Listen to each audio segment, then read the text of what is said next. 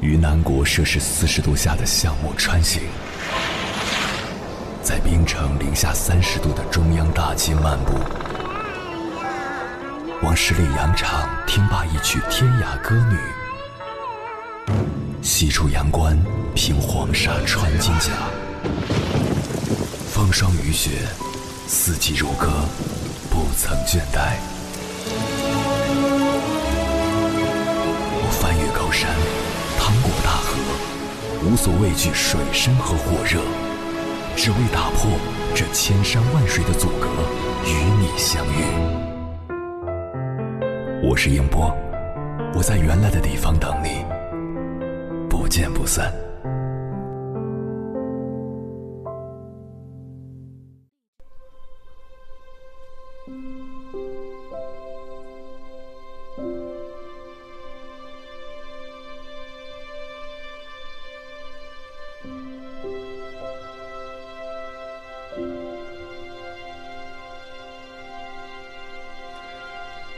一九九七年四月十日，王小波向大洋彼岸的好友刘小阳发出了人生中最后一封邮件。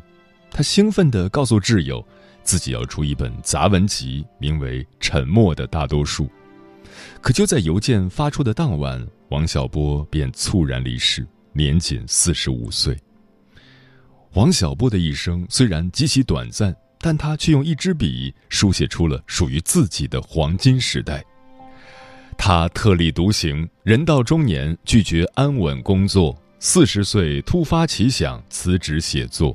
他思想深邃，寥寥数语便击穿人性本质，说出了别人想说不敢说的话。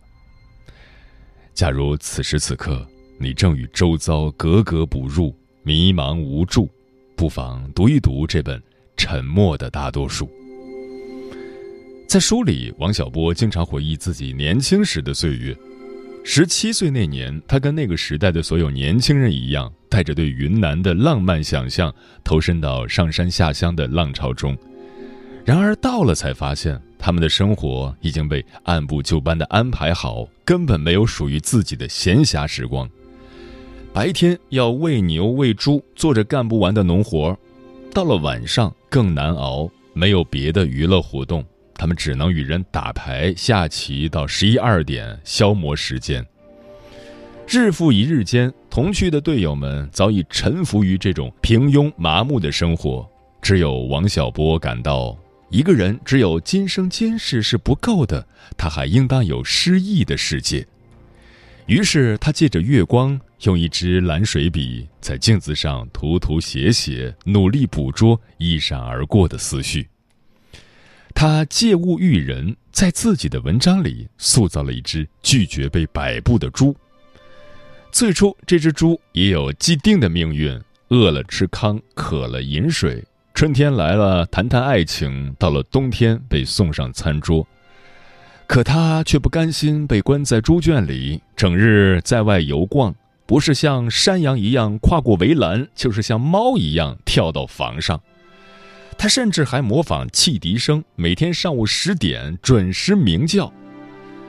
平日里，生产队都以十一点半的工厂笛响作为收工信号，可自从这只猪开始鸣叫，竟误导大家提早一个半小时就下班。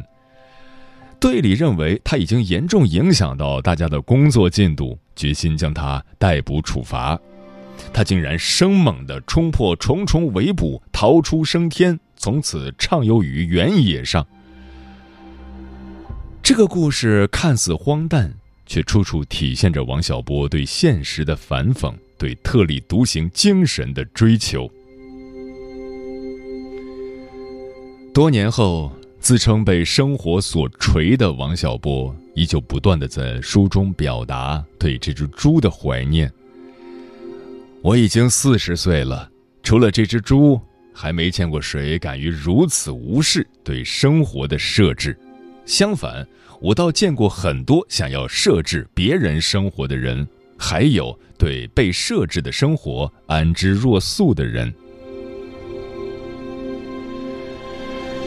其实，世间大多数人都被约束在生活的既定规则之中，毕了业就该找个朝九晚五的工作，拿一份安稳的薪水，踏实过日子。年纪大了就该买房，早点结婚，不然就算事业再出色，也是个失败者。结婚了就必须生孩子，这辈子若没个孩子，人生便毫无意义。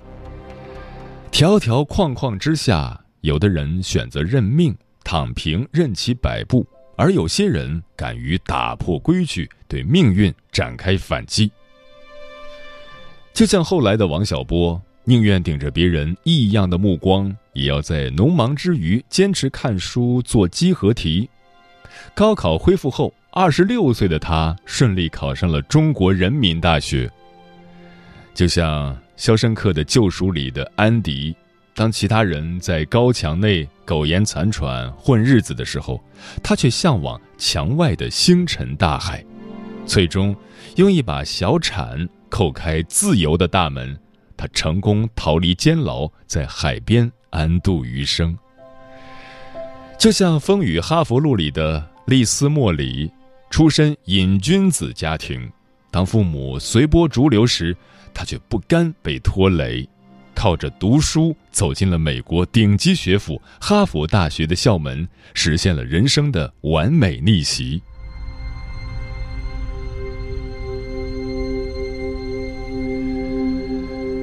看过这样一句话：“我们活着，不能与草木同腐，不能醉生梦死，枉度人生，要有所作为。认命只会浑浑噩噩，在泥泞的沼泽里越陷越深。不向命运低头，积蓄足够能量，才能以摧枯拉朽之势，迎来璀璨的星河与光明。与各位共勉。”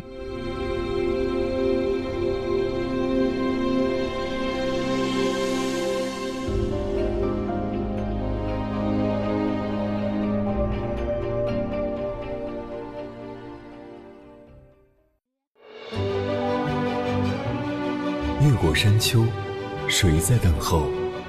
跨过河流，你已走了很久。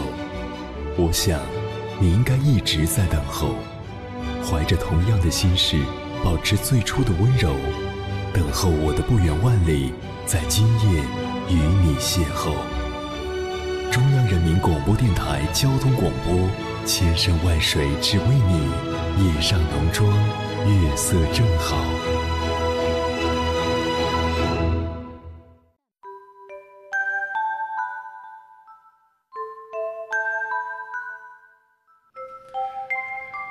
感谢此刻依然守候在电波那头的你。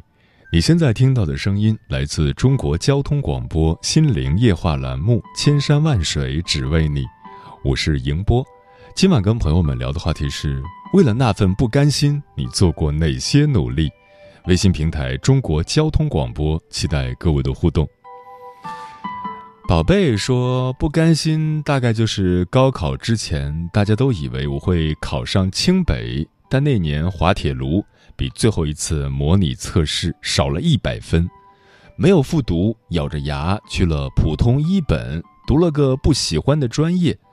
大二笔试面试通过后，转了自己想学的专业，三年时间修满四年学分，拿了两个学位证。今年要去香港中文大学读研了。狮子座说：“二十岁毕业，同年进入老家的体制内。二十三岁结婚的时候，真的好不甘心。更不甘心的是，结婚不到一个月就意外怀孕了。那时我仿佛一眼就看到了十年后、二十年后的自己，我太不甘心了。后来在满地鸡毛中，我失去了那段婚姻。现在我一个人带着三岁的儿子，定居某新一线城市。”虽然有收获，也有困难，更有遗憾，但是我真的甘心了，因为未来会有更多的可能性，而不是一眼看到头。沉默少年说，小学时自己写字慢，只为了把字写得漂亮，试卷都做不完，后来就每晚写一篇，在下一次考试就可以完成试卷的百分之八十，再后来就能完全做完了。而且自己的字也比以前有进步，能够因为努力唾手可得的事情，何乐而不为呢？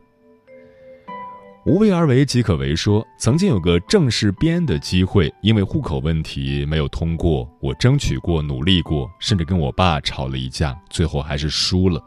曾经的不甘心，但是无力改变的结局就不去想了。现在也很幸福，与其说是不甘心，不如说是意难平。也许考编制不一定比现在生活的更好。嗯。因为不甘心而努力改变自己命运的人，不仅中国有，西方也有。二战后，爱尔兰经济日渐衰退，整个国家陷入萧条和茫然中。许多年轻人整日无所事事，空虚徘徊，任由自己的命运被时代裹挟，在岁月的浪潮里随波逐流。曾获得奥斯卡奖三项提名的电影《布鲁克林》便讲述了这个特殊时期的故事。影片中的爱尔兰女孩爱丽丝为生活所迫，不得不只身一人远赴他乡。他果敢坚定地抓住了三次由命运抛来的橄榄枝，活出了属于自己的精彩。接下来，千山万水只为你，跟朋友们分享的文章就是对这部电影的解读，选自十点读书，名字叫《人这一生不认命才能活出自己》，作者吴白基。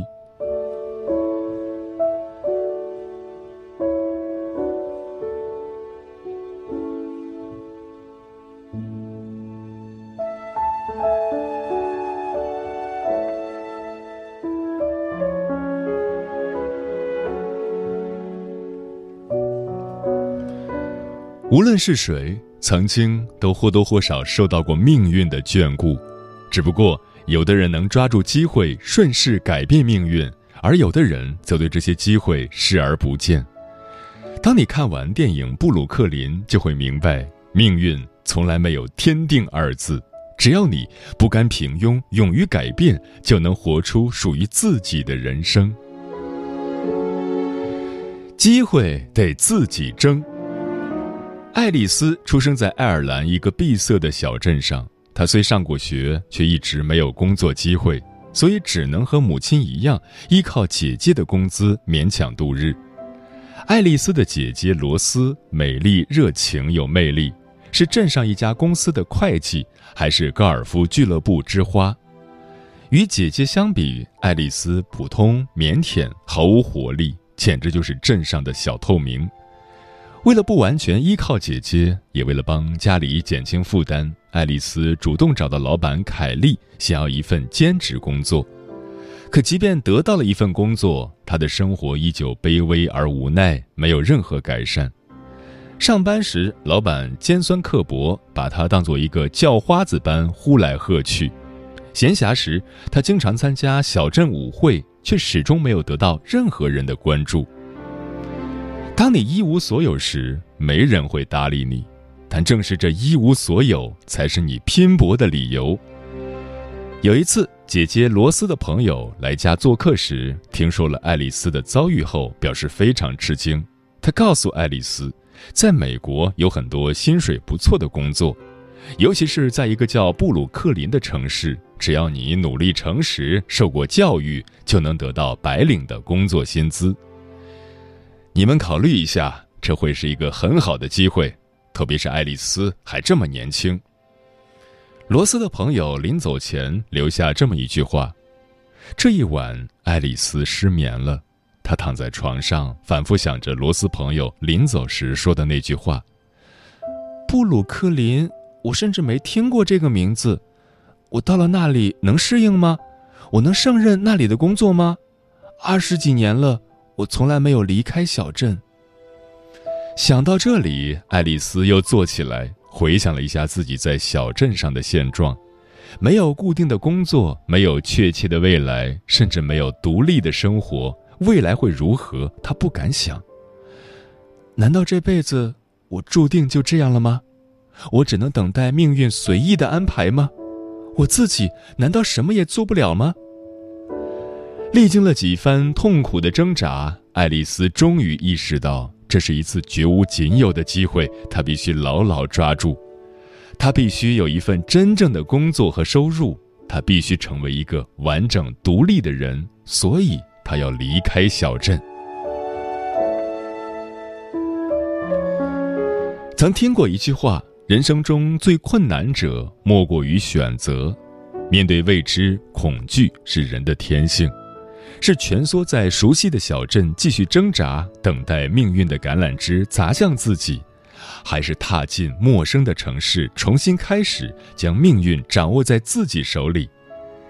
爱丽丝不知道未来会怎样，但她知道自己不想一直被困在现在的处境里，她需要勇敢地做出选择。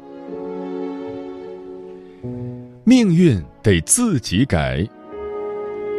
托尔斯泰曾说过：“人的一切变化、一切魅力、一切美，都是由光明和阴影构成的。”爱丽丝带着对未来的不确定性，矛盾而坚定地登上了通往布鲁克林的轮船。在罗斯朋友的介绍下，她成为了一个百货商场的柜员。商场的工作很简单，爱丽丝一学就会。很快，她就和那些老员工一样得心应手了。但爱丽丝远赴他乡来到布鲁克林，可不只是想做个柜员。爱丽丝第一天上班的时候，就留意到了百货大楼里坐办公室的白领，那才是她梦寐以求的工作。于是，爱丽丝找到罗斯的朋友，坚定地告诉他自己想学簿记和会计，并且已经学过基础课程了。她希望可以在布鲁克林得到继续学习的机会。矛盾曾说过：“命运不过是失败者无聊的自慰，不过是懦怯者的解嘲。我们的前途只能靠自己的意志、自己的努力来决定。”爱丽丝从一个默默无闻的小镇少女，变成了布鲁克林商场里成熟老练的柜员。虽说身份发生了极大变化，但她明白自己绝不能就此止步。必须真正拥有一技之长，这样才能有更多的选择。在罗斯朋友的帮助下，爱丽丝终于如愿以偿地进入了布鲁克林学院学习。学校的课程安排很紧凑，每天晚上三小时课程，中间只休息十分钟。爱丽丝有时来不及吃晚饭，只能在休息时间用白开水就着面包匆忙咽下去。有时上完课，外面下起了大雨，爱丽丝就把包举在头顶上，在雨中飞奔。即使是下完雪、路面结冰的恶劣天气，爱丽丝也从没错过一节课。忙碌的工作、充实的学习、善解人意的主管和知识渊博的夜校老师，爱丽丝开始逐渐融入美国的生活。她不再是那个羞涩腼腆、一无是处的爱丽丝，她逐渐变得开朗自信、坚定从容。她会在圣诞节去教堂里给无家可归的人分发餐点，会自信地在柜台前和最难缠的客户做交易，也会在课堂上主动向老师提问。她不再是懵懂的小女孩，她开始化妆，变得时髦，甚至美丽了许多。她穿上百货大楼里新买的裙子去参加舞会，成为了众人瞩目的焦点。曾经的舞会小透明，现在成了舞会的主角。人的命运从来都只掌握在自己手里。爱丽丝背井离乡，终于在布鲁克林有了一份自己的工作，但她却不甘平庸，坚定地报考了夜校。因为他明白，自己不想终其一生被困在小小的柜台里。爱丽丝正在用自己的行动一点点地改变命运，而她的未来也在这一次次改变中愈发明朗。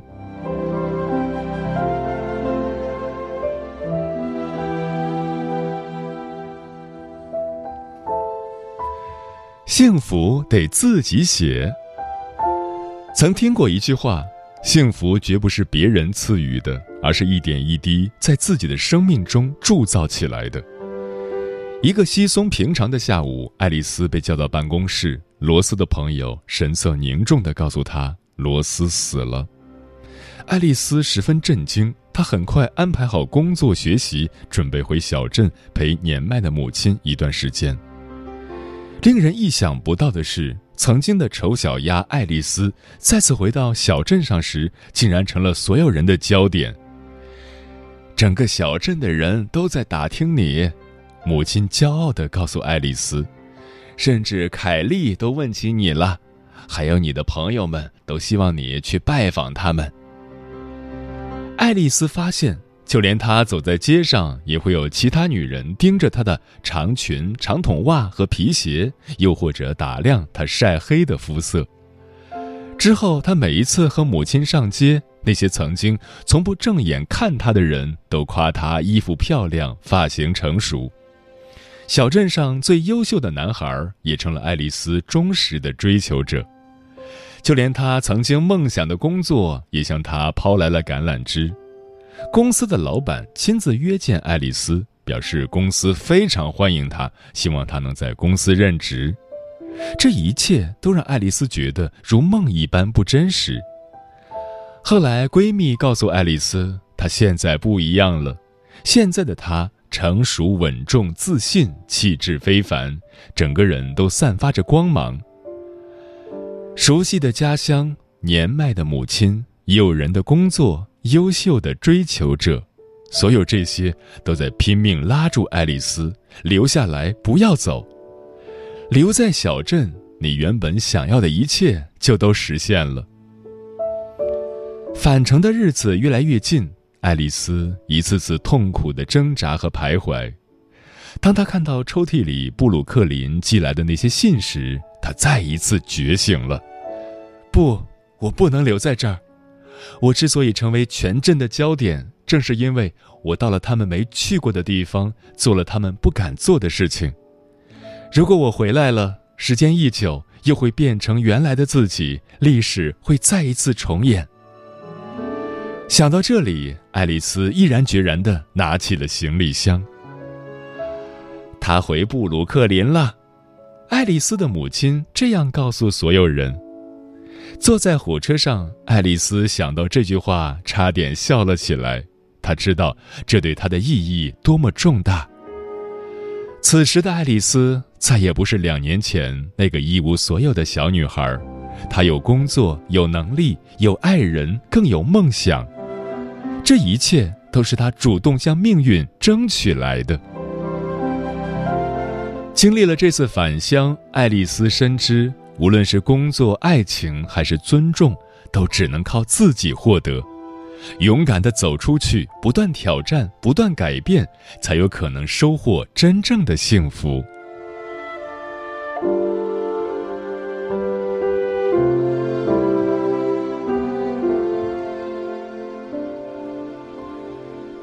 有人说，命运由天定，半点不由人，但爱丽丝却坚信。命运应该由自己掌握，她不愿依靠姐姐的接济，毅然决定远赴他乡。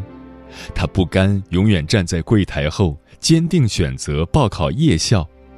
她不愿停留在安逸的旧圈子里，果断选择再次出发。命运是条绳索，始终捆绑着人生；命运也是条轨道，是人前行的痕迹。但认命还是改命，都在自己。就如爱丽丝一样，我们这一生只有抓住机会，才能顺势改变命运。